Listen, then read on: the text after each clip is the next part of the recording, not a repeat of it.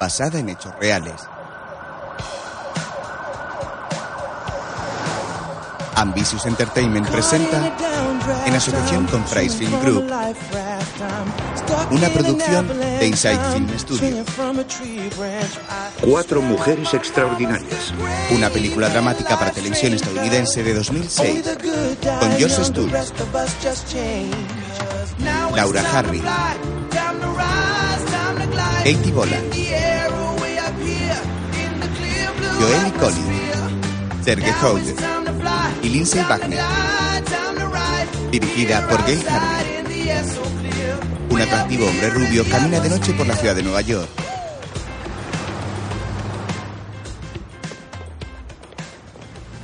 Cuando era pequeño oía decir, las cosas pasan por algún motivo.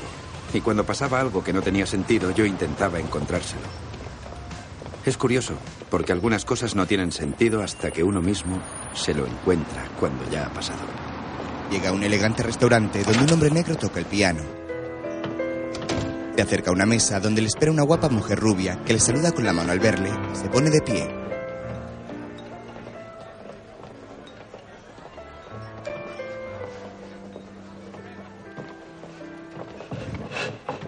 Hola.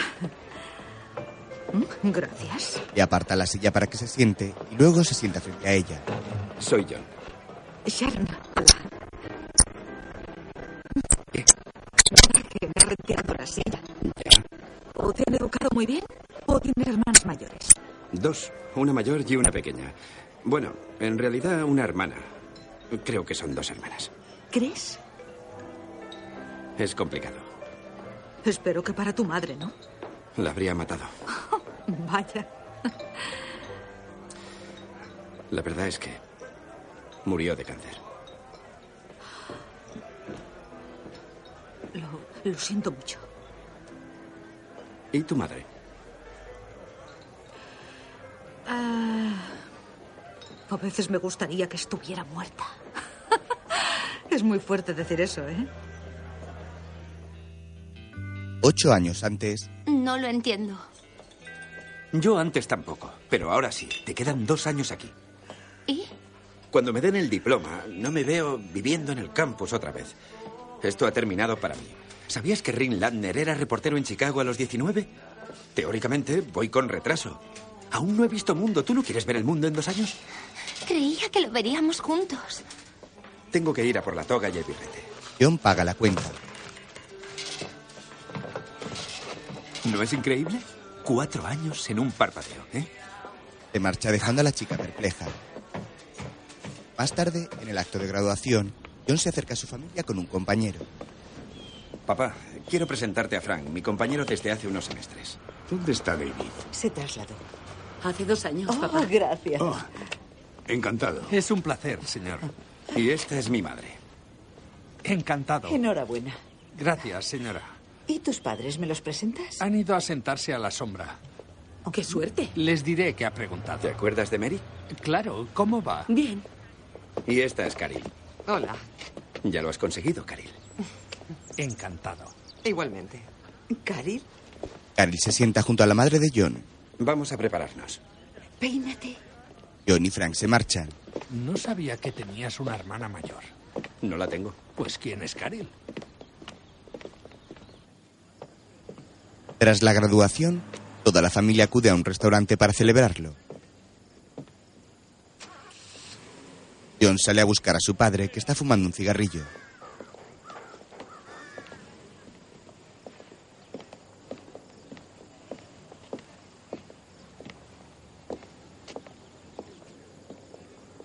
¿No estabas en el baño? No quiero que tu madre me vea. Ve para adentro. Termino enseguida. Ya tiene que gustarte. El padre tira el cigarro.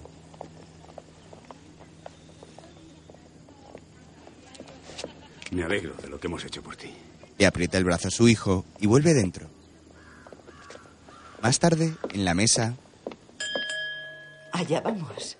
Quiero decir unas palabras. John, Mamá, Estamos todos muy felices porque hayas terminado tu carrera. Y no digamos nuestra cuenta corriente. Y sorprendidos. No es verdad, no es verdad. Todos deberíamos alzar nuestras copas en honor a un buen trabajo. Papá, llénale el vaso. Da mala suerte brindar con agua. Qué tontería, ¿no? Yo quiero vino. Bueno, cariño, estamos muy orgullosos del esfuerzo que has hecho. Y te quiero. Salud. Salud. Enhorabuena. Gracias. Todos beben, pero la madre de John continúa de pie. Otra cosa que quiero decir, y sé que diréis que no sé escoger el momento, pero eh, creo que si lo digo aquí en un día feliz, todos entenderéis que puedo hacerle frente y que ahora mismo está presente. Eso es todo. Ha- Hace poco me encontraron un bulto en el pecho y es canceroso y tienen que quitarlo. Y lo harán. Simplemente. Toma asiento. Su marido le da la mano en un gesto de apoyo. Mamá, ¿cuándo lo viste? Eh, yo... Yo quiero postre, no sé vosotros. ¿Quién se apunta? Pastel de queso es mi pastel preferido. John la mira confuso.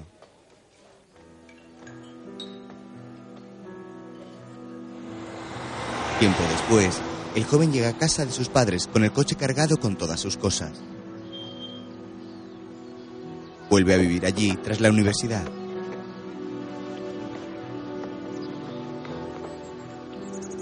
Entre tanto, Caril hace la colada cuando la madre se acerca. Oh, no hay bombillas. No sabía que estabas aquí. Es que tenía ropa para lavar, ¿te importa? No tienes que hacer mi colada. Ah, esto es tuyo. No sé si he hecho mal. No hace falta ni que preguntes. ¿Eso es todo? Me quedé dormida un par de veces en el autobús y no he podido ir a casa. No sabes que siempre eres bienvenida, Caril. Quería pedirte algo. Tengo que dejar el apartamento. Y no puedo ir a casa. Y he pensado que querrías que me quedara. Más de lo que piensas. y abrazan. John llega cargado con su maleta. Nunca había visto a mamá con peluca. Creía que no había nadie. Hola, forastero. No he oído el coche. Hola, mamá. Hola. Hola. Tiempo después, en Nueva York, John acude a una entrevista de trabajo en un periódico. ¿Eres rápido? ¿Rápido, señor? Corta ya el rollo del señor. Eso de hablar de usted está pasado de moda desde hace unos cuantos años. ¿Escribes rápido? Cuando haya algo que escribir. El redactor jefe saca de un cajón un informe y se lo pasa a John. ¿Estadísticas de gatos? Ajá. Hay más gente con gatos en el pueblo que en cualquier parte de la ciudad. Son 1500 palabras. Escribe rápido, lo leeré y ya hablaremos. John asiente y sale del despacho. Se cruza con una joven. Disculpa. ¿Sí? ¿Por casualidad tienes gatos? El redactor jefe sonríe divertido. Otro día, John llega a casa de noche. Su madre y Caril están dormidas en el salón. El joven las ve y se acerca a su madre, que lleva un gorrito para tapar su calvicie. Se arrodilla frente a ella y la despierta. Mamá.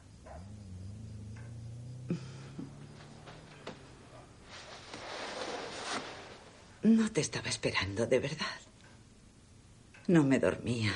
Ya ves, me canso un montón y luego mi mente da vueltas y... Mira, está tan guapa así, a pesar de su gusto con la ropa. Ha venido después de las clases nocturnas para estar conmigo. ¿Cómo te ha ido? podemos hablar. ¿Ha pasado algo? No, no. Es que no hemos podido hablar en estas últimas semanas y quería... Quería... No sé. Quería preguntarte algo. Caril se despierta. Ah, hola, John. Hola. Me he quedado frita. Podrías ir a la habitación a dormir, cielo. ¿No necesitas nada?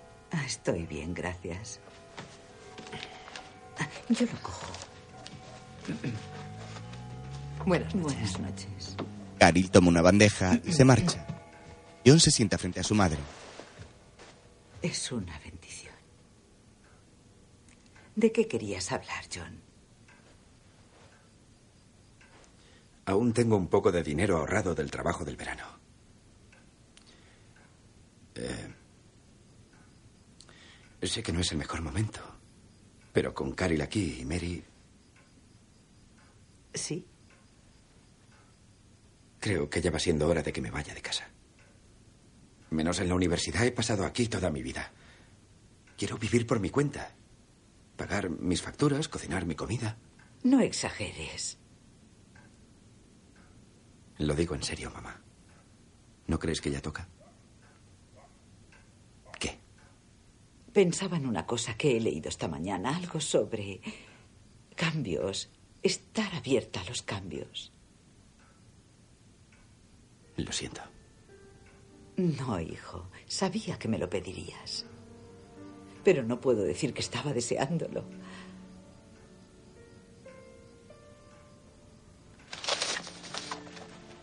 John, algunos niños no abandonan nunca el lugar donde se criaron. Pero tú no eres así. Los dos sonríen con tristeza. Poco después, John está guardando sus cosas en cajas para la mudanza.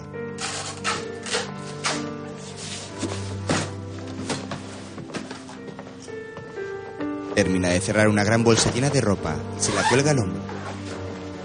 Antes de salir de su habitación, mira a su alrededor con nostalgia. Ve un póster de béisbol en la pared y empieza a despegarlo con cuidado. Entonces, mira su imagen reflejada en un espejo y se da cuenta de que ya es un adulto. De pronto arranca el póster, lo arruga y lo tira a la basura. Toma su bolsa y va hacia la habitación de su madre.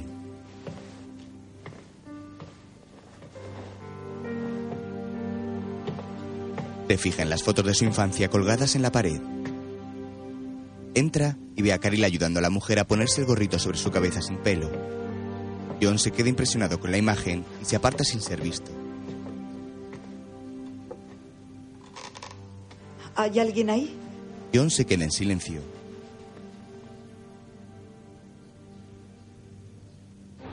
Más tarde, en la ciudad, los niños juegan en las aceras de un barrio al que llega John en su coche cargado de cajas.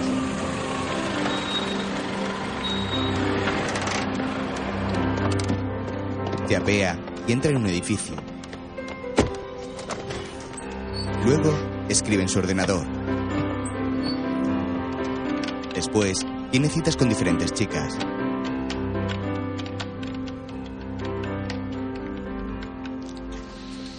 Ligaba.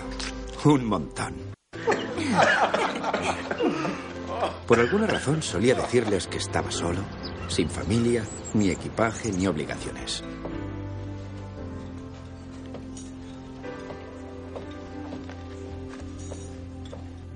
Entonces conocí a una chica que me gustó de verdad, Gwen. Era reportera, como yo, pero era de la ciudad. Los dos comen comida china en el apartamento de John mientras trabaja. El joven se levanta a contestar el teléfono. Diga. No se ha extendido a los nódulos linfáticos. Está en fase 1. No es como mamá. Te llamo más tarde. Sí, te... Lo entiendo. John, es que primero fue mamá y ahora es Caril. Tienes que venir. Dile a mamá. Sí, dile que sí. Oye, ahora te tengo que dejar. John cuelga.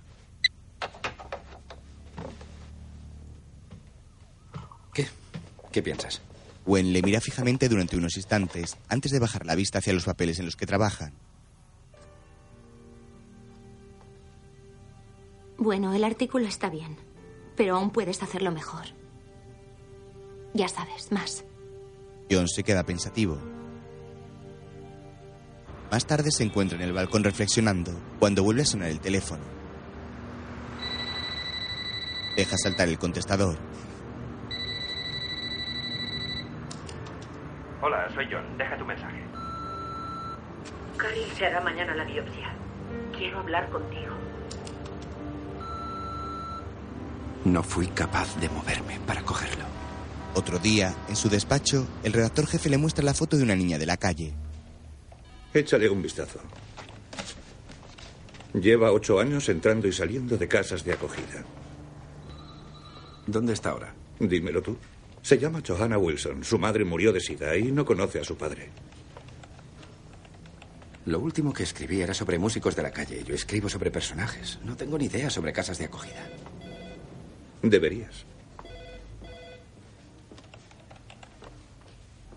¿Ocho años? De infierno. John deja la foto sobre la mesa. Su jefe se la vuelve a dar. No me hagas insistir. El joven periodista toma la fotografía y se marcha.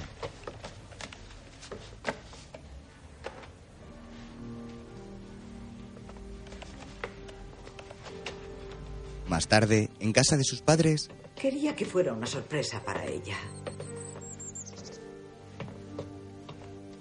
¿Qué ha pasado con mis cosas? Casi todo está en el garaje, menos las revistas que he tirado por razones obvias. Quería que se sintiera cómoda estudiando. Pasa mucho tiempo aquí después de clase. Le gusta el silencio para estudiar. ¿A quién no? Bueno, ¿qué te parece? ¿Qué estás tarareando? Are you going to Scarborough? ¿Te acuerdas? Sí, creo que es de antes de mi época. Yo antes cantaba. Cantaba cuando hacía trabajos pesados.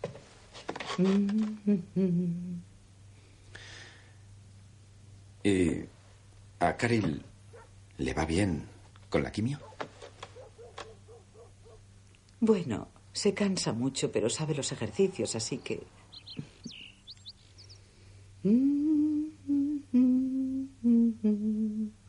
Estoy trabajando en un artículo y...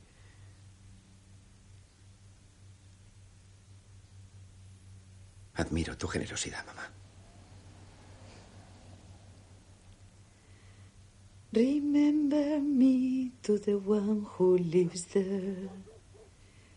She once was a true love of mine. de repente se le saltan las lágrimas.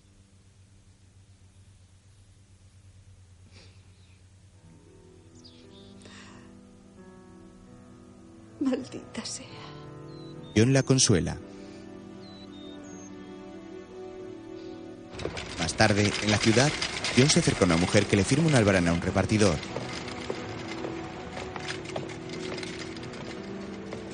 Vale, muy bien, lo anoto.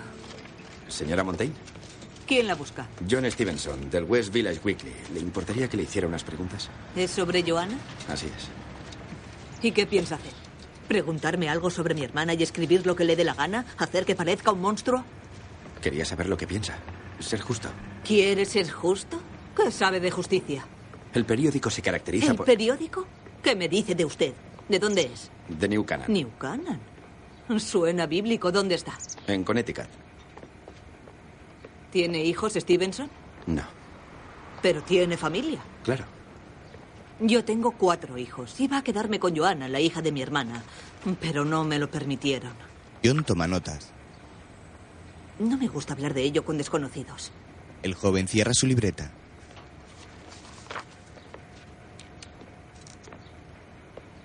Mi hermana sabía que tenía un problema, una enfermedad.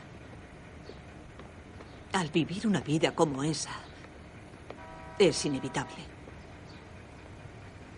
Pero esa niña nunca, nunca se rindió. De casa en casa, de cerdo en cerdo. ¿Alguna vez se ha enfrentado a algo que es más grande que usted? La señora Montaigne se aparta a punto de echarse a llorar.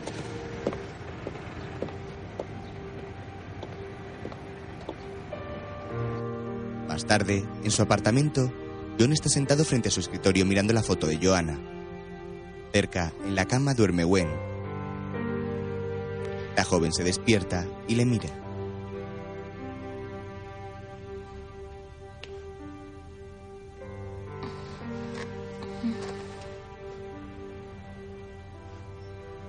¿Estás bien? John, Sí. Últimamente no has dormido. ¿Qué edad crees que tiene? Me dijiste que tenía 12 años. Si te fijas en los ojos, dirías que tiene 50.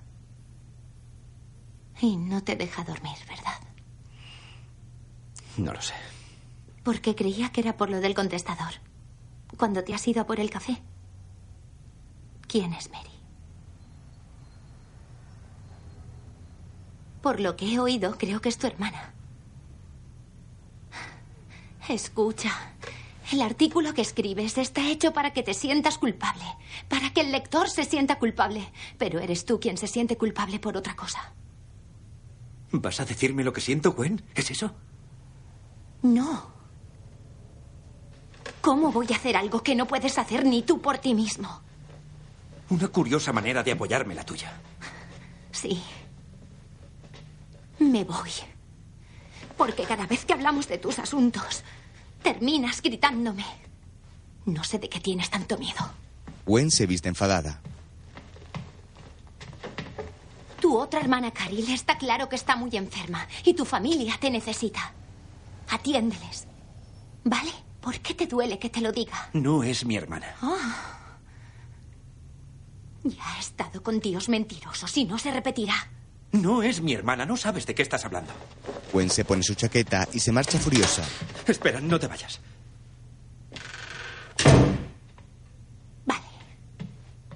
Bien, pero haznos un favor a los dos y dinos la verdad. John agacha la mirada.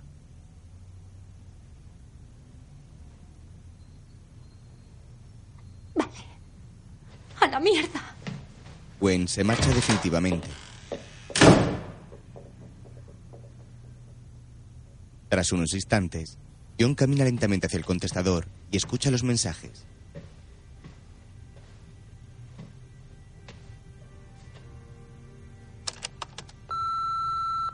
John, ¿estás escuchando? Tienes que vengarte a llamar. Por mamá. Y la verdad, por mí también. Y por Caril. Vale, adiós. Más tarde, John está en su coche aparcado frente a una escuela nocturna. Ve salir a Caril y toca el claxon para llamar su atención. ¡Eh! ¡Caril! ¡Hola! La joven, que lleva un pañuelo y un sombrero para ocultar la calvicie provocada por la quimioterapia, se acerca al coche y se sube. John arranca.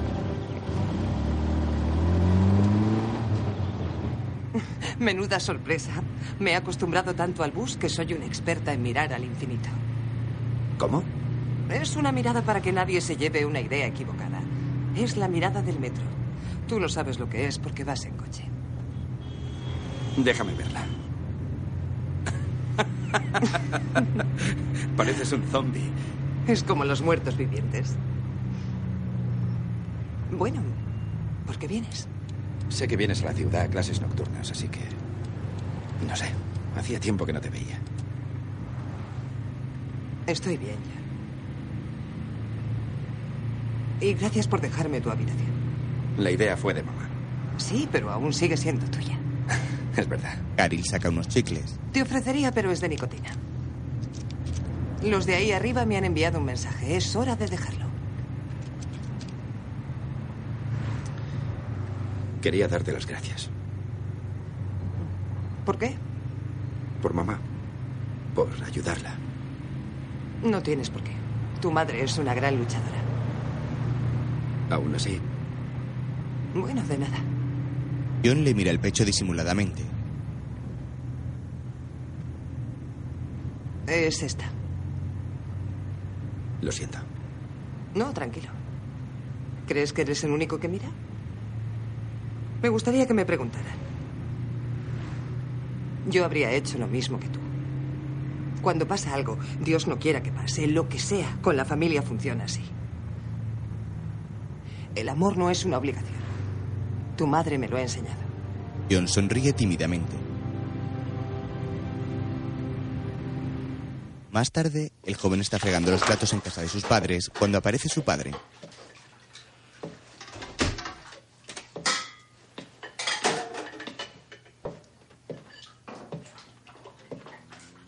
John.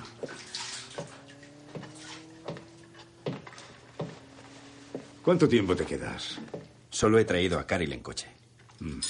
El hombre toma su cena del horno. Hay un italiano muy bonito que acaba de abrir en Rivington. A veces le digo, mamá, reserva mesa, pero... Ya conoces a tu madre. Llegas tarde. Ah, había un problema con el electricista. Hemos cambiado los planos. Mamá me ha dicho que ahora llegas a las diez o diez y cuarto y que ya está dormida cuando llegas. Qué exagerada. ¿Lo es? Sí. Está enfadada. Es una reacción normal. Menos mal que está recuperándose. Está remitiendo. Si quiere enfadarse conmigo, yo no me quejaré. Es admirable.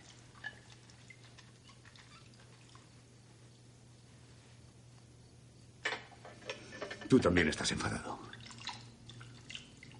Tenemos dos mujeres en esta casa que necesitan una ayuda extra. Oye, venía a casa pronto. Y nunca había nadie. Tu madre se va con Caril al hospital y a veces se van por ahí a pasear. Paseo medicinal lo llama tu madre. Y yo pienso, vale, eso es bueno. Pero incluso lo bueno tiene un principio y un final. ¿Y a dónde vas? ¿Que a dónde voy? Vuelvo al trabajo. ¿No crees que se lo debemos? Ah, ¿A quién? A Caril, por ejemplo. Ha cuidado a mamá durante meses. Nunca dijo nada ni pidió nada a cambio. A Caril le dimos un techo cuando empezó a tener problemas con su madre. Comida, calor, como si fuera de la familia. ¿Como si fuera? Lo es. Me parece que no es momento para que... ¿Para qué?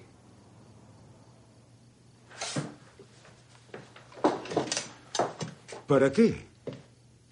¿Me estás desafiando? No te desafío. Es simple curiosidad. ¿Te parece que no es momento para qué? Para que hagas una de tus desapariciones. ¿Te hace gracia? No sé si pretendes darme una lección a mí o a ti mismo. No puedes ni siquiera imaginarte por lo que están pasando.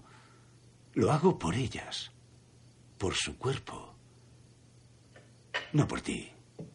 Bill deja caer su plato, aún lleno de comida en el fregadero, y se marcha de la cocina. Otro día, en el periódico, No, te he dicho que no, ¿vale? No hay retractación. Te mandaré a mi abogado. Lo entiendo. Yo tampoco. Yo tampoco sé por qué te han pasado conmigo, pero es lo que quieren. John pasea nervioso mientras su jefe discute por teléfono. Lo sé. Sí. No quiero más pagas. ¿Qué? Quiero hacerme autónomo. ¿Autónomo? No tendrás estabilidad. Al entrar me pediste estabilidad. Una columna, quizá. Ahora mismo quiero tiempo. Y quiero decidir cómo lo paso.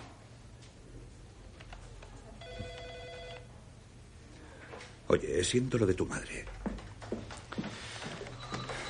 Te traeré las ideas a ti primero. Tendrás tus artículos.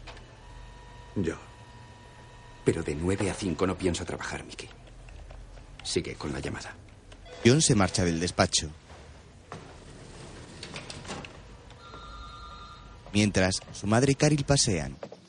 Mary se ha decidido por la de Duke. Buena universidad.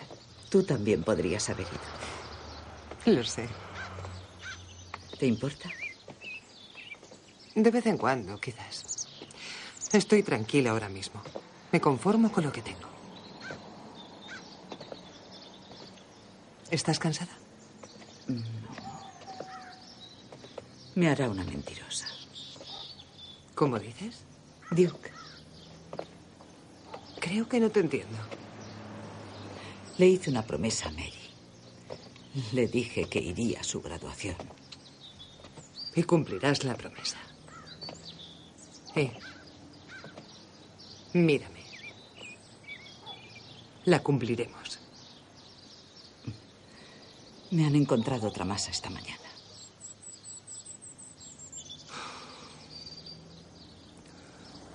¿Por qué no has dicho nada? Quería pensar a solas un rato.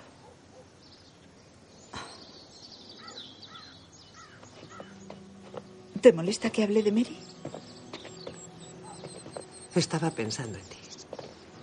Pues ya es hora de que pienses más en ti, jovencita. Sí. Es difícil encontrar a alguien bueno.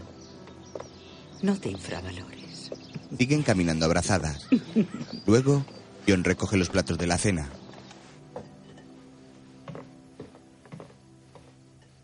¿A qué hora? A medianoche, al final. ¿Me llamarás cuando llegues? Te lo prometo. Vale.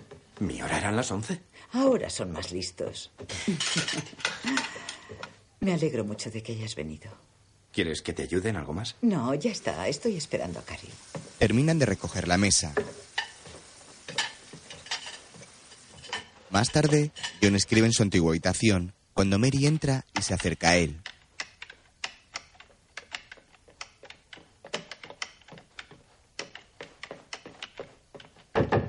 ¿Qué? ¿Te has divertido? Sí, una peli normal. No suelo venir mucho. Ya no es lo mismo. Mamá me ha contado lo de Duke. Sí, bueno. Supongo que un año fuera es bastante. Si no quiero parecer una vaga. Papá dice, un año es para aprender, dos para hacer el perro. Uno de sus dichos inventados. ¿Te arrepientes? ¿Del año? No, no estaba preparada cuando me gradué. Así que mejor quedarme, ¿no? Ahora me siento culpable. ¿Por quedarte en casa? No, por tener ganas de irme. Tranquila. Ahora estoy yo. Lo sé. John, mamá y papá se alegraron tanto por tu trabajo. No tienes ni idea de las veces que he oído empleo lucrativo. No sé ni lo que significa. Mamá ahora está. Creo que la quimio le ha puesto diez años. He venido a casa y la he visto, no sé, cómo le faltaba algo. Quiero que sepa que yo nunca intentaba huir de ello. Que me importa. Lo sabe. Sí, puede. Pero eso no calma mi conciencia. Bueno, me parece que eso es heredado. Una vez me dijiste que querías ser corresponsal de guerra. Tenías 15. Y me reí de ti. Esos tipos para mí son intocables. En mitad de la nada, en el campo de batalla, no importa, siempre hacen su trabajo. Sí. También es un campo de batalla. El cáncer. Pero no somos intocables. Mary se levanta y abraza a su hermano.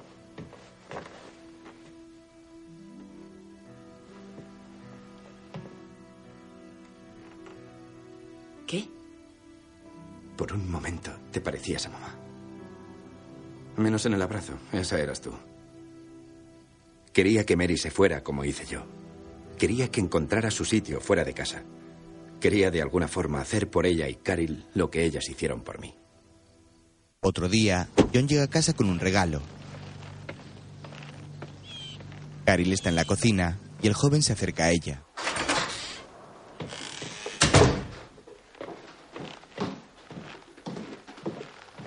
Hola. Hola. ¿Dónde está mamá? Durmiendo. Comerá más tarde. Cada vez necesita dormir más. ¿Qué significa eso? Yo, en cambio, paso más tiempo despierta. Oh, ¿son magnolias? Sí. Son mis favoritas. John sube al dormitorio de Anne. Su madre está dormida en la cama y él se acerca y la contempla en silencio.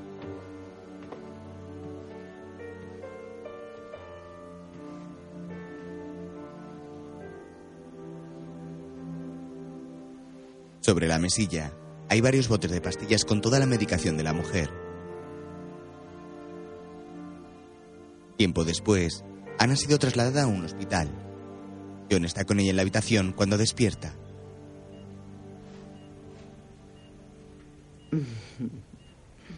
Hola, campeón. Hola. ¿Sabes qué?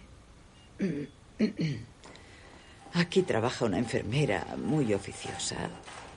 Se dice así, ¿verdad? Sí. ¿Te acuerdas? La selectividad. Bueno, es una chica con estilo. Es muy guapa. Le voy a dar tu número de teléfono.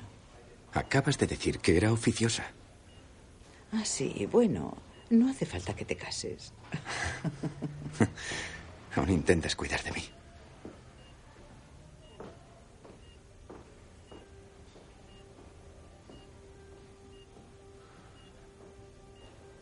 ¿Crees que voy a morir como dicen? No estoy preparada. Pues no te mueras. Vale, pues no.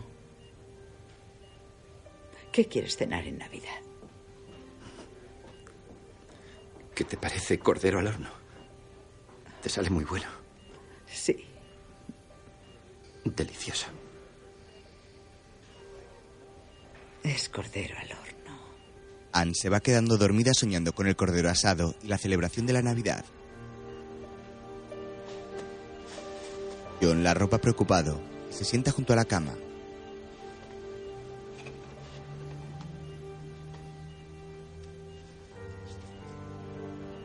Tiempo después, él y su hermana Mary están en la habitación.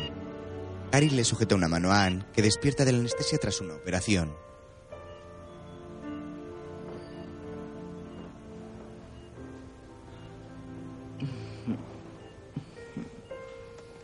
¿Cómo te encuentras? Como nunca. Verás, en la biopsia, durante el proceso han encontrado un tumor. Era un poco más grande de lo que esperaban.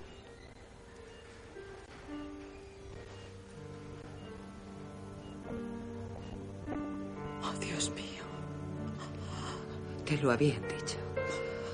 Te dijeron que el primer paso No. ha sido una mastectomía radical. Me dijeron... me- No creí que...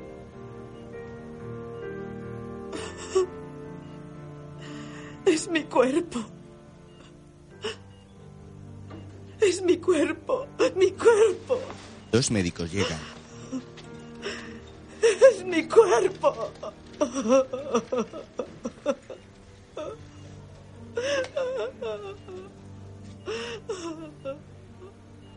Tiempo después, en Navidad,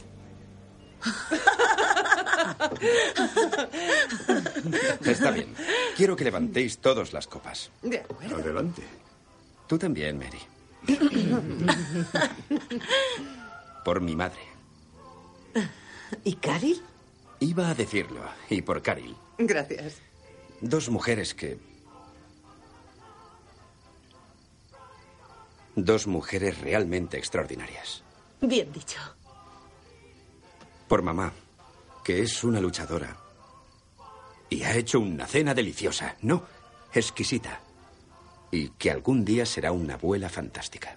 Anne agacha la mirada. Salud. Feliz Navidad. Feliz Navidad. Feliz, Feliz Navidad. Navidad. ¿Qué es esto? Deja que te ayude. Con una cuchara, Bill saca un anillo de la copa de Anne. Cariño. Oh, Dios mío. Es precioso. Mirad qué anillo. Muy bien, papá. ¡Qué maravilla! Papá, qué bonito. Gracias. Feliz Navidad. Feliz Navidad. Se besan en los labios.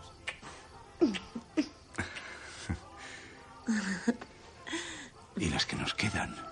Anne vuelve a intentar disimular su amargura. Luego, Caril recoge la mesa. ¿Tienes que hacer eso ahora? ¿Hacer qué? No tienes que limpiar. Yo puedo. Limpiaré con John por la mañana. A veces me ayuda a estar ocupada. Pareces un poco... ¿Qué? ¿Puedes decirlo? Pareces cansada. Siéntate un rato y te hago un té. Mary lleva a Caril hasta la mesa para que se siente en una silla.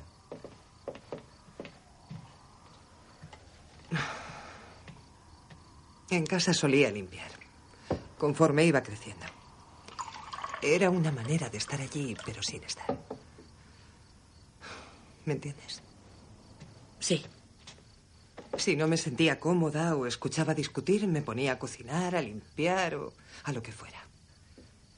Aquí es diferente. Siento una gran necesidad de participar. Ni siquiera sé si es la palabra indicada. Quiero... Quiero formar parte de esto. ¿Por qué no limpiamos juntas? Vale. Tú limpias y yo miro. Qué bien. Mientras, en la cama, Ana admira la esmeralda de su anillo. ¿Te acuerdas del Ford de mi padre? ¿Mm? Cuando te recogía con el coche. ¿Cuánto hace ya? No lo sé. Estaba pensando en el tiempo que hemos pasado juntos. A veces lo recuerdo como si fuera un día.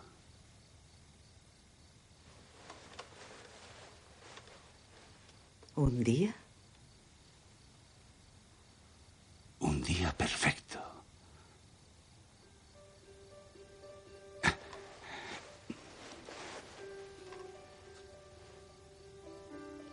Nos vimos por la mañana. ¿Te acuerdas? En la cola de White Street Grill. Volví cada día a la misma hora durante dos semanas. Por si te encontraba. Para ver esos ojos otra vez.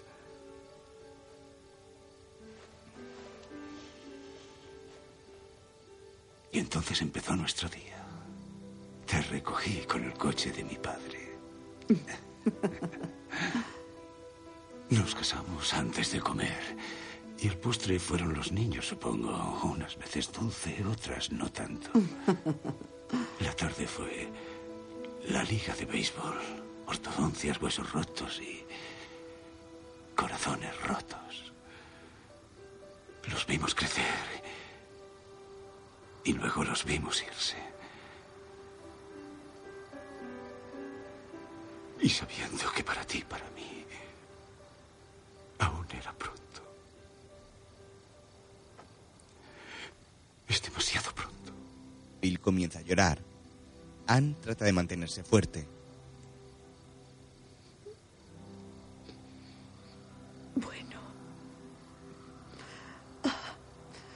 Sido un día muy bonito. Se abrazan entre lágrimas.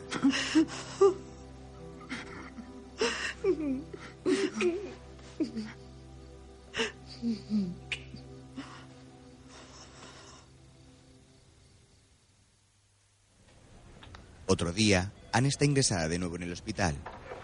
Sin peluca frente a un espejo, trata de maquillarse. Toma el lápiz de ojos, pero las lágrimas se le empiezan a escapar.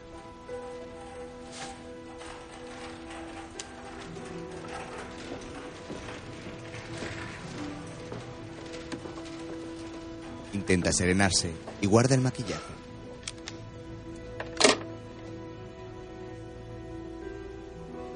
Se contempla en el espejo y tras unos segundos se coloca el gorrito tapando su cabeza sin pelo.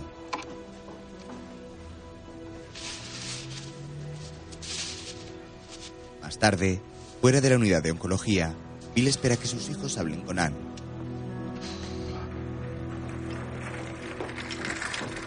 Te llamaré cuando llegue. Llámame por la mañana. Vale, nos vemos el domingo. ¿El domingo? Sí, el domingo, ¿vale? Adiós. Mary se marcha. Ana aparta la mirada preocupada. ¿Cómo estás, mamá?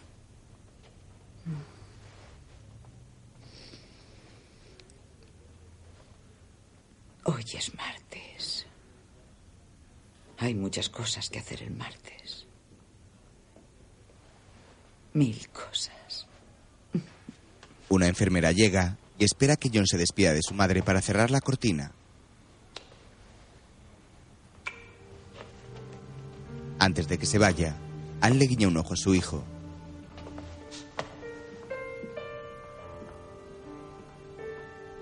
La enfermera cierra la cortina y John se reúne con Bill fuera.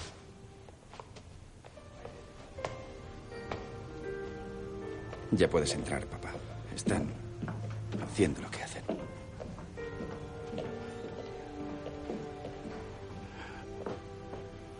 No quiero estar solo. John le aprieta un hombro en un gesto de apoyo. Se va.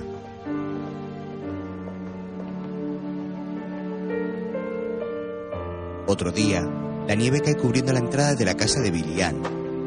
Una pareja con un niño se acercan caminando hacia la puerta y llaman.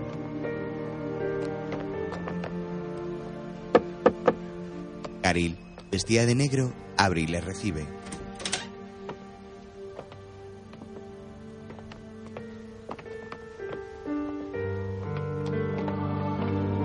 Una vez han pasado, la joven cierra la puerta y camina triste por el salón repleto de personas.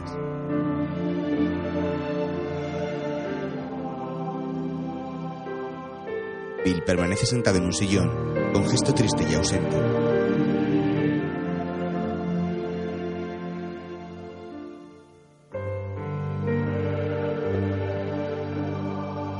En el comedor, Mary recibe el pésame de algunos familiares.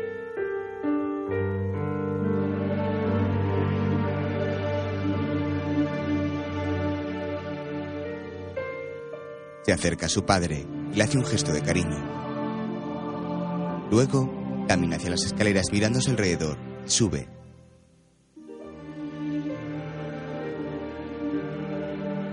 Caril recibe a otros invitados. Bill se acerca a ella.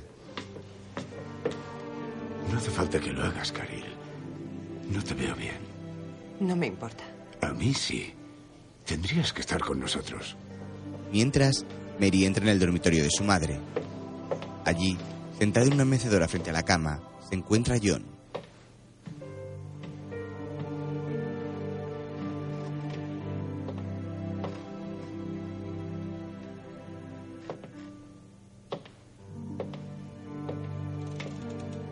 Oye, te estaba buscando.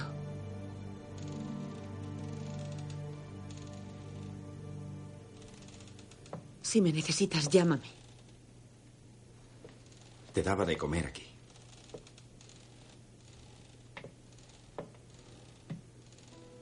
Desaparecía tres cuartos de hora o más.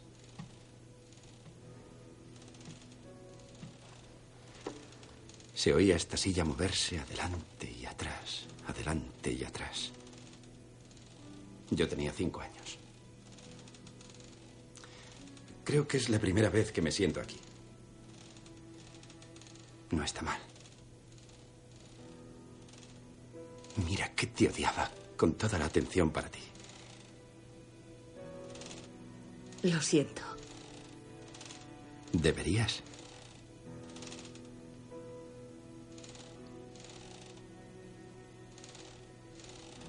Búscame si quieres algo. Mary camina lentamente hacia la puerta, contemplando el dormitorio de sus padres.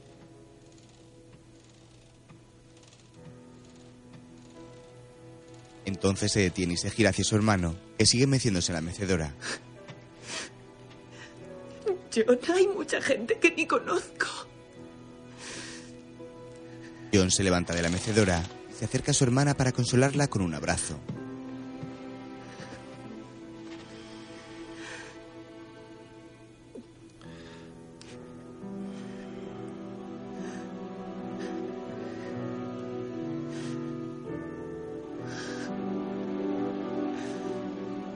Luego, ambos bajan al salón con el resto de la gente.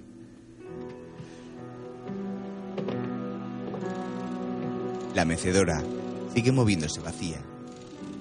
Abajo, Bill se acerca a Carrie.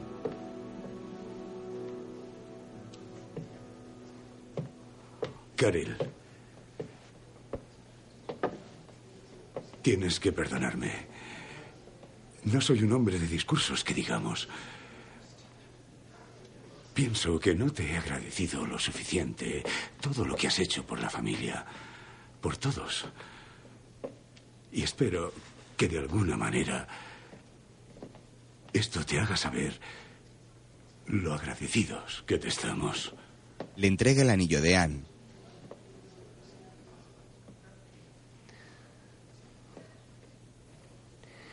Ahora que no están, no sé qué hago en esta casa. Eres parte de ella. Para lo bueno y para lo malo. Le da un beso en la frente. Gracias. Bill se aparta emocionado. John y Mary han contemplado la escena desde las escaleras. Nueve meses después, en casa de John, este habla con una joven. Pero ya le he hablado de ti. Es buena tía. Karen. Créeme, soy buenísima para estas cosas. Está muy interesada. Gracias, pero no me interesa nada eso de las citas. Vale, no te ofendas porque no quiero minimizar lo que sientes. Pero ser feliz no es pecado. Y la muerte y todo lo demás no puede cambiarlo, ¿vale? John sonríe. Más tarde se prepara para su cita ciegas. Tenía un amigo en el instituto que quería salir con Caril. Cuando le pregunté a Caril si quería, me dijo, las citas ciegas son como los coches de segunda mano. No suelen ser atractivos y no van tan deprisa como quieres. Así que me sorprendió cuando me aconsejó que saliera con esta chica. John elige su ropa y empieza a vestirse. Poco después sale de casa y llega al restaurante donde le espera Sharon, la guapa joven rubia. Es lo próximo? No sé, ¿quieres subir a mi yate? Al poco pasean por el río montados en el ferry de Staten Island. Llegará en cinco o diez minutos. No me importa esperar. Lo único malo es la hipotermia. Tengo una idea para que entres en calor. John besa a Sharon dulcemente.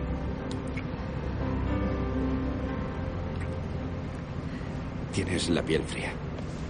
Se quita su bufanda, se la pone a ella. Vaya. Alguien te ha educado muy bien. Todo era muy fácil con Sharon. Aún no había vivido con ninguna novia. Y en dos años breves estábamos casados. ¿Qué tiene valor sentimental? Eso mismo. Pertenecía a mi tía Silvia.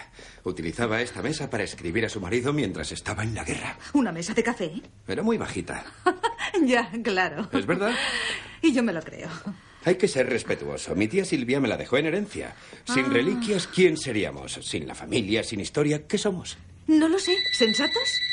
Dejan la pesada mesita y John corre a contestar el teléfono. Diga. Quiere acompañar a papá y hacer lo que habría hecho mamá. John, quiero a Carol como a una hermana, pero no es mi madre. Está emocionada con tu boda, como todos. Lo sé, pero es que no sé cómo decírselo. Es un ángel y no sé decirle no a un ángel. ¿Quieres que se lo diga? Ya hablo yo con ella. Oye, Sharon quiere hablar contigo. Espera. Hola, Mary. ¿Cuándo veré ese vestido tan famoso? Eh, eh, tranquila. Voy a ir para asegurarme de que todo esté como desees. ¿No te gustó lo que hizo en nuestra boda? A mí me pareció bonito y pensé que te gustaría. Era buena con las cosas de la familia. Mejor que yo. Y en ese momento yo huía un poco. En la oficina de Sharon, Sí, la presentación es el miércoles, pero no me gustaría dejar las maquetas porque aún no les hemos puesto la marca. No, no, no, las verás. Lo que pasa es que es un gran problema el dejarlas. está bebiendo y se le derrama algo de líquido. No, sí, el miércoles. Eh, un momento. ¿No? Sí, es el miércoles. ¿Puedo. ¿Puedo llamarte luego? Va al baño para quitarse la camisa y secarse. Entonces, se descubre un bulto extraño en el pecho.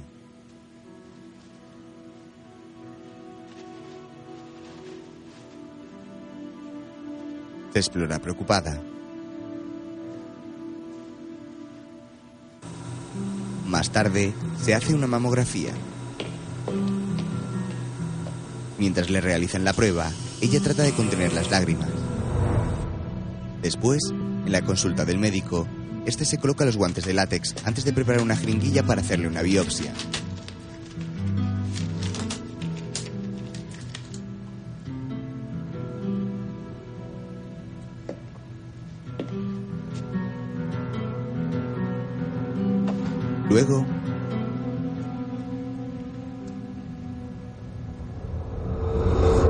Quiero precipitarme. Le voy a dar el nombre de nuestro oncólogo y pida cita para el martes. John está a su lado. En mi opinión, no debería alarmarse por los resultados. Actuaremos rápido, así que respire hondo. Y le acompañaré hasta el piso de abajo a radiología para empezar a considerar otras opciones. Sharon se vuelve hacia John. Lo siento. Más tarde, en la cama, Abrázame. John obedece. La abraza con fuerza y le da un beso en la mejilla. Ella le agarra la mano y la lleva hasta su pecho.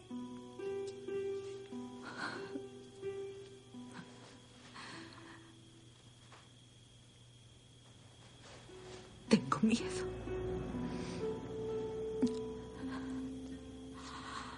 Estoy Lo prometes.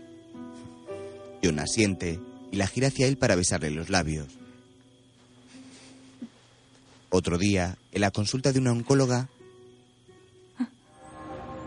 Después de la mastectomía, no podemos saberlo antes. ¿Cuál es el porcentaje? Es bajo. Aproximadamente el 50% de las pacientes menores de 35 pueden quedarse encintas. Bueno, tengo 32. Durante la terapia, a muchas mujeres les desaparece la menstruación. Hay tratamientos de fertilidad. Algunos médicos han probado con inyecciones de un medicamento llamado triptorelin para anular temporalmente los ovarios. Pero está pasando de un cóctel de medicamentos para la quimio a más medicación para la fertilidad. Y más medicación significa mayor posibilidad de efectos secundarios.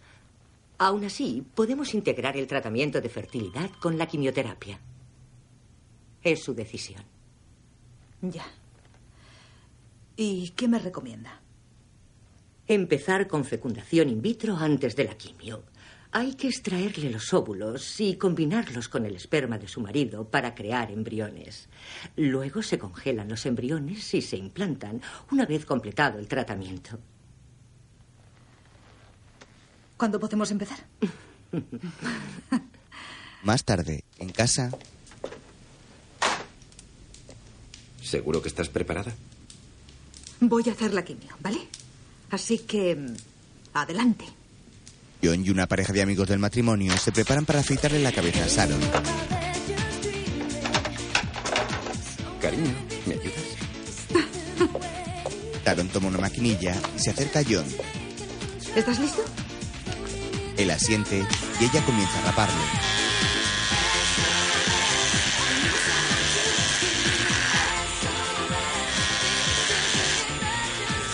Le da un beso en el trasquilón y sigue con el resto de la cabeza.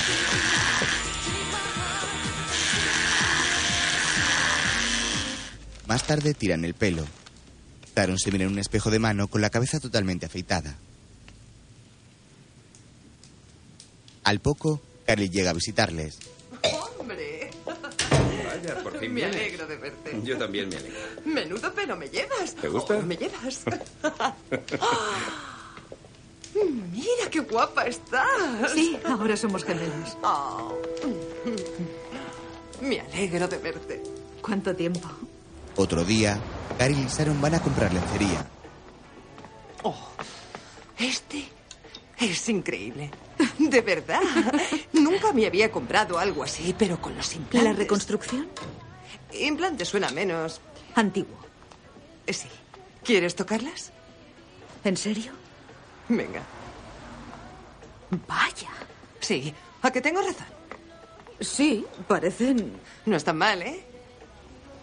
Creo que hasta están más firmes que antes. Hola. ¿Ves? Con esto...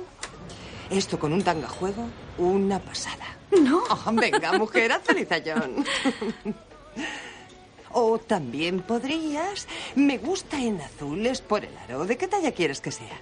Tiempo después, en el hospital, un médico le toma la tensión a Sharon. Una mujer mayor observa el proceso con cara de pocos amigos.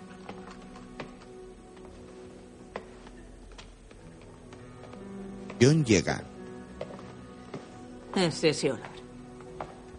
Está en el aire. ¿Qué olor? A hospital. Huele mal. John y Sharon se cruzan una mirada. Luego te busco, ¿vale? ¿Seguro? Ya te llamo. Vale. Te quiero. Y yo a ti. La mujer se marcha. Creo que prefería irse. ¿Cómo estás? Bien. Más tarde, la llevan al quirófano.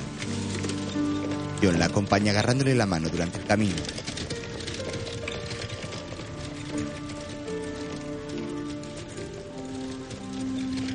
Tú no puedes entrar, ¿no?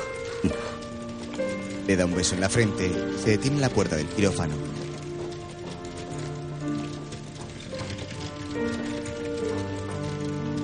Se queda mirando cómo se aleja la camilla. Entonces se da la vuelta y regresa a la habitación.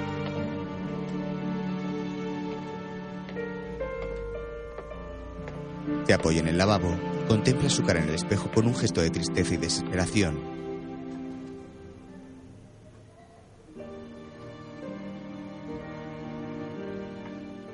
Entonces se lava la cara para despejarse. Sin embargo, no puede evitar romper a llorar.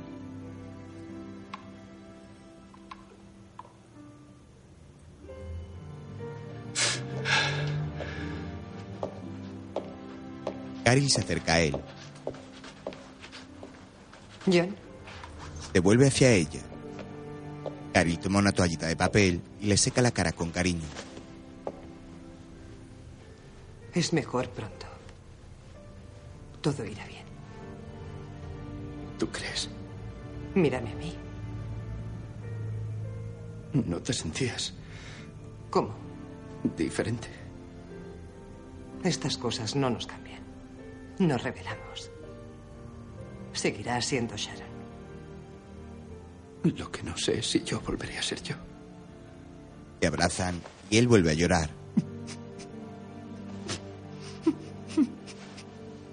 Más tarde, la operación ha acabado. John despierta a Sharon acariciándole levemente la cara.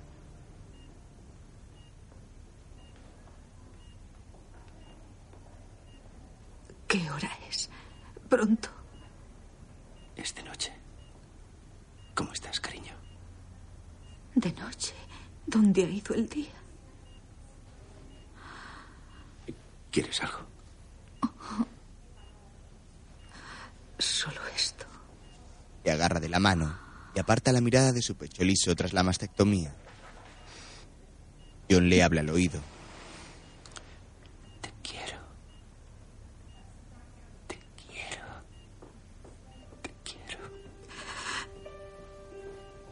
Le da un beso en la sien. Más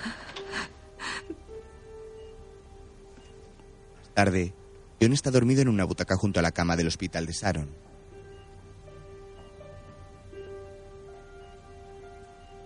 La mujer le mira y alarga la mano hacia un vaso de agua.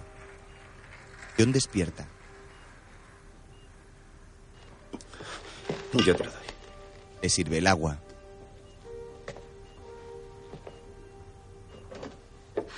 John, Dime, mi vida.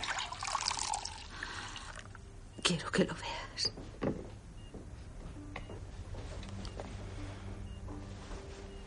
No tienes por qué. Lo necesito. Taron se desabrocha la bata de hospital y le muestra su pecho liso. Él sonríe.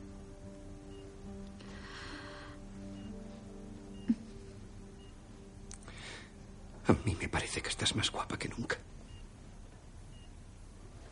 La besa dulcemente en la frente y le ayuda a beber agua.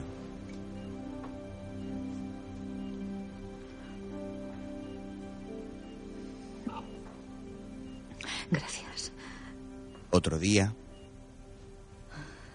Gracias por todo, cariño. Hola. Hola. Ha salido todo bien. Muy bien, de hecho. ¿Cómo me alegro? ¿Está erradicado? Eso parece. Bueno, solo por curiosidad, ¿cuándo podemos volver a hacer el amor? ¿Cuándo has parado? Eso depende de las energías. En unos días estarás mejor. Luego lo registro. Llámenme si necesitan algo. Sí, gracias. Hola. Mary. Hola. Mary llega con un chico. Lo siento, me trae recuerdos.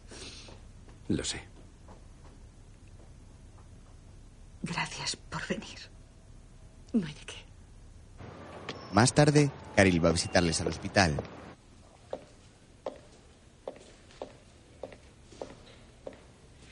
John, ¿cómo está la paciente?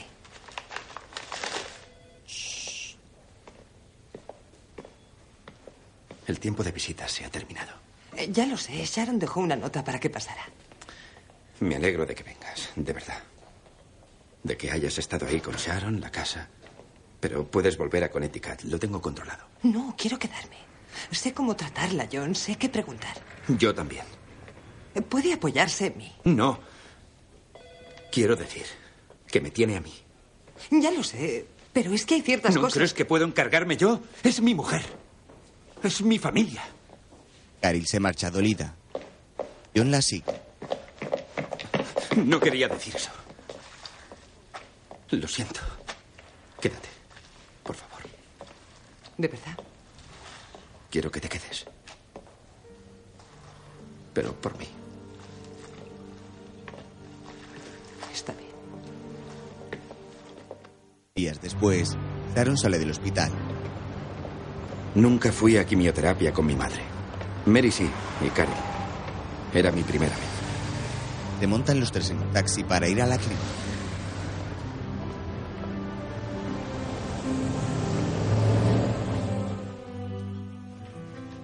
A Sharon le pusieron un ciclo de un día y de 15 días, un cóctel de varios fármacos. El médico nos leyó una lista interminable de posibles efectos secundarios. Le escuchábamos atentos, como si fueran los mandamientos. Anemia, náuseas, letargia, pérdida de cabello, entumecimiento, vómitos, diarrea, fiebre, escalofríos, dolor de boca, estreñimiento.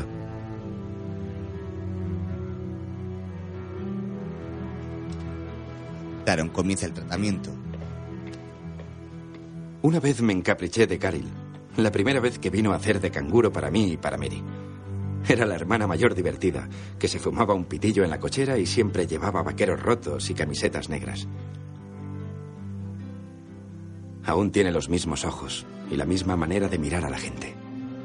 Esos ojos le dieron a Sharon fuerzas y esperanzas. Eran como hermanas para mí. John recuerda una escena del pasado. En su época universitaria, llega a casa de sus padres con una botella. Mary le ve.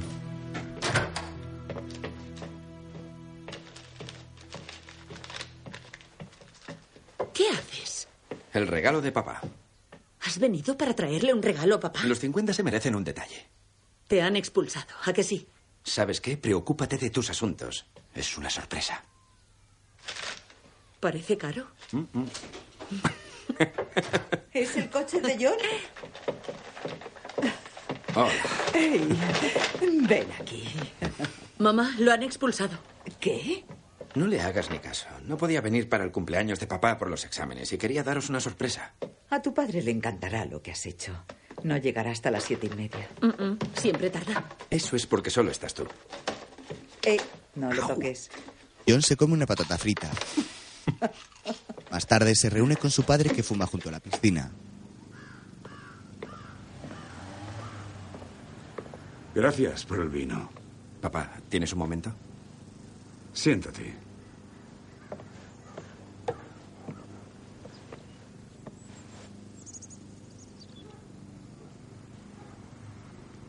Susie tiene un retraso. Le da miedo decírselo a sus padres. La verdad es que su padre es un ogro. La mataría.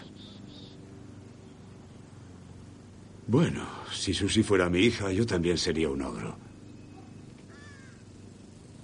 A ver, estamos un poco perdidos. ¿Nos podemos casar si piensas que... No, aquí no se casa nadie. ¿No?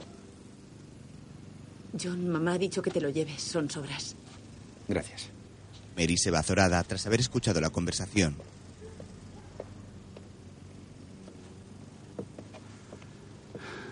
¿Has venido a que te deje dinero? La verdad es que no dejo de darle vueltas. No estoy seguro, pero tampoco es tan mala idea lo de casarnos. Papá, yo la quiero. No. Eres joven y las cosas cambian. Yo quiero a tu madre y siempre la querré. Pero eso que dices no es una buena forma de empezar una vida. No por un accidente. Las cosas se hacen porque uno toma una decisión. Tu madre y yo no lo hicimos así. Un hombre joven tiene que controlar su vida. Y no al revés. Las decisiones que tomamos nada más empezar tienen un legado. John mira a Bill pensativo. Luego se va a marchar cuando encuentra a Carol fumando junto a su coche.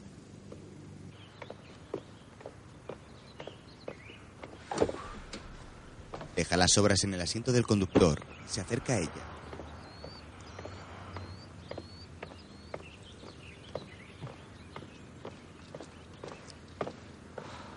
Hola. Lo siento. ¿El qué? Lo estoy dejando. Al menos lo intentas. ¿Me das uno? ¿Quieres una calada? John asiente y le da una calada al cigarro. Comienza a toser. Siento que te corrompo. Hay cosas peores. Ya, sé que tu madre odia estas cosas. Caril tira el cigarro y lo apaga. Luego le da un beso en la mejilla a John y se va. Al final resultó que Susie no estaba embarazada. A veces uno se asombra de su propia inocencia. En el presente, John llama a la puerta de un ejecutivo y entra en el despacho.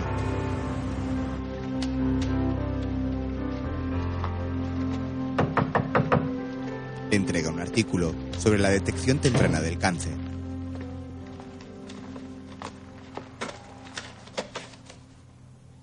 Aprecio mucho su interés por el tema. Su forma de escribir es muy dura, pero ¿cuántos artículos de este tipo puede escribir? Tantos como pueda, tantos como me publique. O donde quieran publicármelos. Hay otras noticias, John. Y tiene otros escritores, pero para mí no hay más noticias. Por ahora no. El editor suspira pensativo. Tarde, en la consulta de la oncóloga, Algunos embriones no sobreviven a la descongelación. Los que sobreviven se colocan en el útero y con suerte se quedará encinta. Procuramos que las pacientes vengan por la mañana, pero la decisión es siempre suya. otro día, John acude al aeropuerto a recoger a su hermana.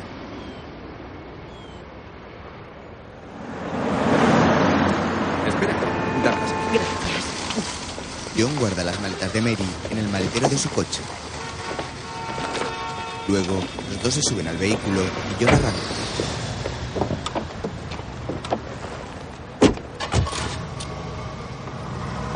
Poco después, ¿Cómo estaba el tráfico? Una locura, como siempre. ¿Cómo está Chloe? Ah, está bien. La verdad es que es más lista que yo. Es un problema. Pero creo que a Patrick le apetece jugar a mamás y a papás unos días, así que... Mary se queda seria. Tengo células cancerígenas en el pecho izquierdo.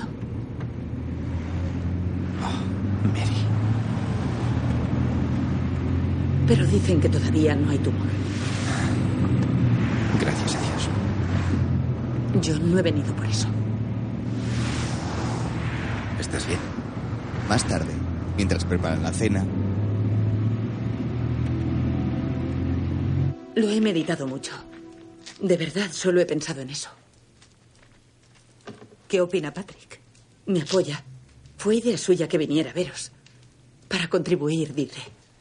Pero creo que quiere que esté cerca de vosotros. Ha sido buena idea. Aunque no han encontrado ningún tumor, tiene un tacto raro. Las dos están raras. Iré la semana que viene. ¿Los dos pechos? Sí. Mi médico dice que él lo haría, pero es mi decisión. No. Pueden quitar células, una tumorectomía, un parcial. Quiero que me quiten los dos pechos. Sharon, sé que algo va mal. Puedo sentirlo. Tienes que escuchar a tu cuerpo, cariño. De verdad, John, ¿qué riesgo hay? Seguiré el procedimiento, haré la quimio. En poco tiempo encontraré un par de prótesis. De buena talla. Dejo el trabajo y me hago bailarina. Oye, la mastectomía radical doble es una cirugía. Tiene riesgos, no es broma. Ya lo sé, John. Y ya que nos ponemos serios, piensa en esto. ¿Y si tengo razón? Tengo una hija, John. Y daría mucho más que mis dos pechos por estar con ella. ¿Tú no lo harías? Sí, sin pensarlo. Tan pronto supimos que Mary iba a ingresar en el hospital, fuimos a Carolina del Norte para estar con ella. se instalan en un motel. Lo primero que voy a hacer es ducharme. ¿Me dejas a mí primero? ¿Sí? ¿Te encuentras bien? Sí, sí, es que mm, los ojos rojos me dan dolor de cabeza. Sharon entra en el baño. John se acomoda en la cama y enciende el televisor.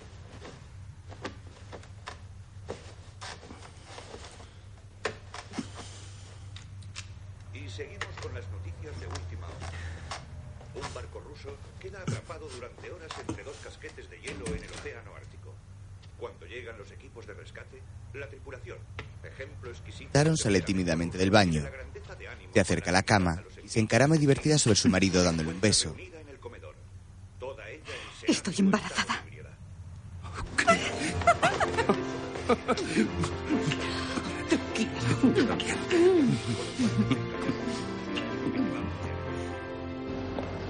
Empecé a pensar que nuestra familia tenía una maldición, que había algún gen contaminado que nos perseguía, que daría mala suerte a mi hijo, a Sharon.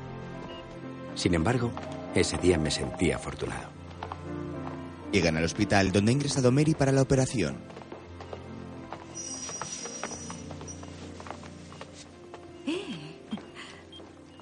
¿Cómo va la espera? Está feliz porque habéis venido. Patrick sujeta entre sus brazos a su hija Chloe. Por la noche, en el motel, Un día raro, ¿eh?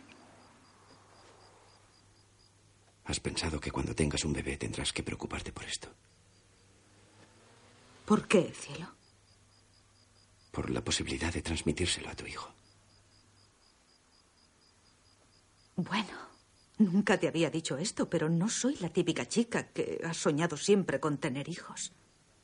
Me encanta ser tía y cuidar a los niños, pero sinceramente jugaba mucho más con el perro que con las muñecas.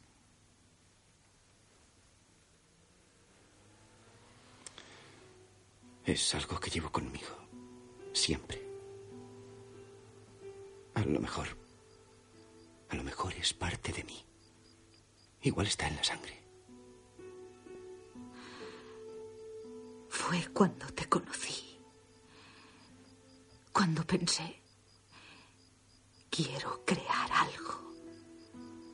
Alguien que sea tú y yo. Nosotros. Lo hemos conseguido. Sí, por fin. Me siento feliz. Ahora nos queda. ¿Qué? Ahora nos queda vivir. se agarran de la mano. Al día siguiente en el hospital, Patrick juega con su hija. Toma. Eso es. Hola. Gracias. ¿Todavía están dentro? Sí, están cambiándole la ropa o lo que quiera que hagan. Parece que se haya apuntado a una especie de club. Caril, tu madre, tu mujer, incluso tú un poco. No me malinterpretes, sois geniales. ¿Sabes lo que ha dicho el médico cuando ha entrado en cirugía? Ha dicho que... Oh, oh, oh. Ha dicho que el cáncer no afecta a personas. Afecta a familias. Así que todos por igual. Tampoco soy de los que se rapan el pelo. Pero quiero mucho a mi mujer. Entran a la habitación. Hola. Hola. Hola, cariño. Aaron toma a Chloe de brazos de su padre para que Patrick pueda sentarse junto a la cama de Mary. ¿Cómo estás? Tenía razón. ¿Qué era, Mary? La patología ha mostrado que había un tumor. Nadie lo vio. Patrick, me lo han quitado. Me lo han quitado. Patrick besa a su mujer en la frente. Te quiero. Yo también te quiero. Todos sonríen aliviados.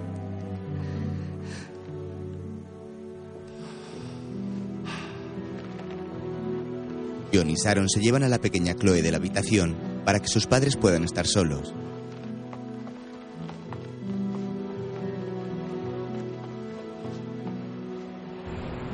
Días después, Sharon vuelve a Nueva York. Se despide de John junto al autobús del aeropuerto.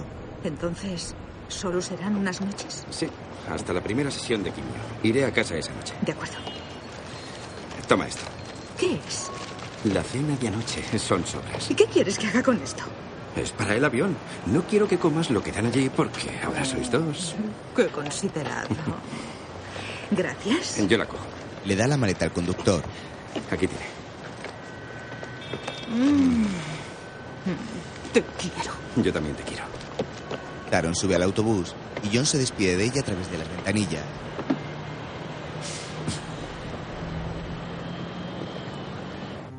Más tarde acude a la clínica a acompañar a Mary. La joven ya está recibiendo la quimioterapia. La gente se pregunta qué hay al final de una crisis física. ¿Qué has aprendido? ¿La supervivencia proporciona esperanzas? ¿Redención? ¿Puede que alivio? Creo que si tenemos suerte al final de una crisis te encuentras a ti mismo. Mientras la miraba a ella, no pude evitar pensar en cómo sería para mamá, en cómo tuvo que ser fuerte hasta que la enfermedad le quitó las fuerzas, en cómo mamá encontró en Caril, aunque no era de la familia, un alma para ser fuerte, en cómo Caril necesitaba a mamá como cualquier niño a su madre, que la quisiera y la cuidara sin juzgarla y sin resentimientos. Unos años más tarde, Caril me habló de los paseos que daba con mamá. Me contó que se apoyaban la una en la otra porque sentían que solo ellas conocían realmente la enfermedad. Tan simple como eso. Caril es mi hermana. Creo que ahora Mary me necesita, igual como yo necesito que entiendas lo que ha cambiado. Sé que en mí hay muchas cosas tuyas, pero también sé que hay muchas cosas de mamá, de Mary, de Caril. Me encuentro a mí mismo con tu fuerza silenciosa. Te lo agradezco. Así como que me dejara sentirme a salvo para buscar la tranquilidad. En esta familia, en esta familia ampliada, tengo cosas de todos. Y con el tiempo me ha acercado más a ser el hombre que siempre he querido ser. El hombre que encontré al estar cerca de estas cuatro mujeres. Un hombre del que quiero que estés orgulloso. Espero que te haya gustado la última foto de Ana. Creo que tiene tus ojos. Bill lee la carta que le ha escrito John y contempla la foto de su nieto sonriendo. Otro día, en el parque, Sharon y John juegan con su hijo y con Bill cuando suena el teléfono de la mujer. ¿Tengo que contestar? Ana. muy bien. ¿Lo encuentras? Vamos. Sí. ¿Diga? Cu, cu, cu, He de irme. Vale, yo iré enseguida. Adiós. Adiós. Adiós. Vamos. Vamos, Ana. Eh, Ana. Ve con vamos, el abuelo. Ve con vamos. Oh. Daron acude a un grupo de apoyo para afectadas por el cáncer de mama. Parsley, sage, rosemary, ¡Eh, hola! Hola. Me alegro de verte por No aquí. podría estar en mejor sitio. ¿Verdad que sí, chicas? Hola. ¿Cómo estáis? Hola. Me alegro de veros. Qué bonito. Gracias. Nerviosa, juguetea con un anillo. Recuerda cuando Caril se lo entregó al salir del hospital. Es el anillo de la Esmeralda. Esto pertenecía a la madre de John. Y me dijo que este anillo era para la hija de John. Quiero que lo guardes. Sé que algún día se lo darás. ¿Cómo puedes decir eso? Me siento tan egoísta cuando pienso en tener hijos y si recaigo. Esta familia siempre encontrará el camino. Siempre. Gracias. No tienes que darme las gracias. Quiero hacerlo. Has sido una mujer increíble. Lo entiendo. Necesito darte las gracias. Qué curioso. Yo siempre me he sentido así con Anne. Siempre pensaba en qué hacer para recompensarla. ¿Cómo dar las gracias a alguien por acogerte en su casa? Pero ¿sabes lo que descubrí? Está en nuestras manos. Hacer lo mismo. Por alguien. Y un día tú serás yo y otra persona será tú. Entonces sabrás qué hacer. John llega. ¿Listas para irnos? Sí. Listas. Hace 11 años que Caril superó el cáncer. Cinco que lo hizo Sharon. Y cuatro Mary.